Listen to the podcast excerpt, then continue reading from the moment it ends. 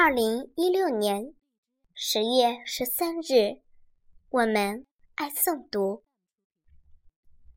大家好，我是雨琪，今天给大家带来一篇小古文。北冥有鱼，北冥有鱼，其名曰鲲。鲲之大，不知其几千里也。化而为鸟。其名为鹏。鹏之背，不知其几千里也。怒而飞，其翼若垂天之云。